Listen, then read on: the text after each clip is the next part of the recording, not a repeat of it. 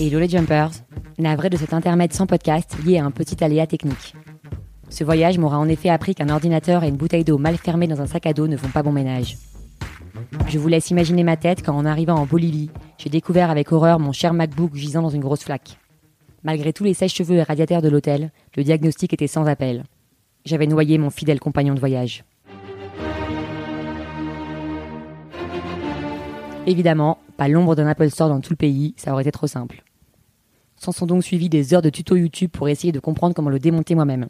Puis, face à la dure réalité de mon incompétence informatique, une course effrénée dans la passe pour y trouver un médecin spécialiste de la pomme croquée. Tout ça, bien sûr, une veille de 1er mai, ce qui m'a donc laissé le temps d'aller chatouiller les sommets enneigés de la Cordillère Royale pendant cinq jours. Avant de vous raconter cette expérience extraordinaire, sachez déjà que ce trek, c'était à la fois la pierre angulaire de mon voyage, mais aussi un rêve depuis des années. Montagnard dans l'âme, j'ai toujours eu une fascination pour le minéral. Quand je contemple cet élément, je vois presque la tectonique des plaques se rejouer devant moi avec toute la violence qu'il a fallu pour faire sortir de terre ces incroyables sommets. Depuis mon plus jeune âge, j'arpente les sentiers alpins et ne suis nulle part aussi apaisé qu'à 3000 mètres d'altitude. Mais bon, entendons-nous, on parle de randonnée sur une journée dans les Alpes de Haute-Provence. Autant dire une promenade de santé à côté de la Cordillère des Andes. Cette chaîne de montagnes traverse toute l'Amérique du Sud sur 7000 km et culmine à 7962 mètres, soit plus de 3000 mètres au-dessus du Mont Blanc. À cette altitude, certains ont ce qu'on appelle le mal aigu des montagnes et 3% des gens ne pourront jamais s'y acclimater. Le reste du genre humain souffre en général de maux de tête ou de troubles respiratoires liés au manque d'oxygène. Il faut que tu respires.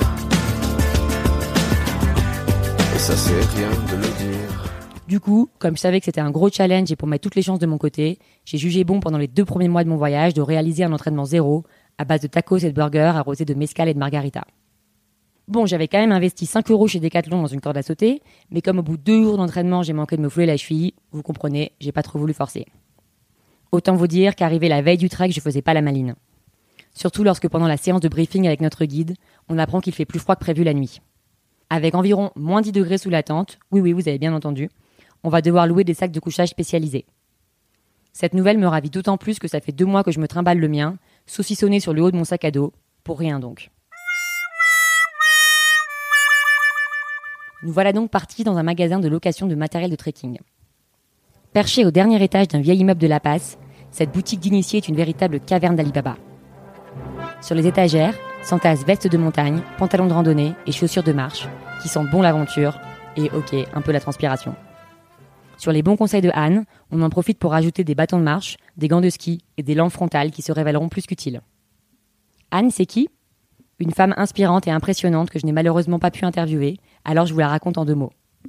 Il y a dix ans, elle a tout plaqué, son boulot et son mari, pour venir s'installer en Bolivie et monter son agence de trekking. Aucun des sommets boliviens à 6000 mètres ne lui ont résisté, et c'est même la seule femme à en avoir atteint certains.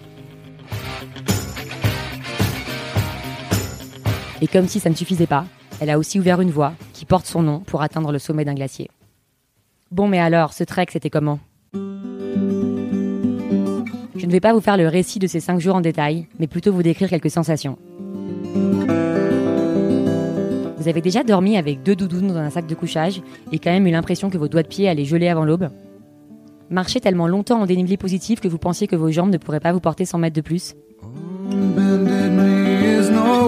Fait face à une pente de quasi 90 degrés en bas de laquelle il vous semblait impossible d'arriver autrement qu'en morceau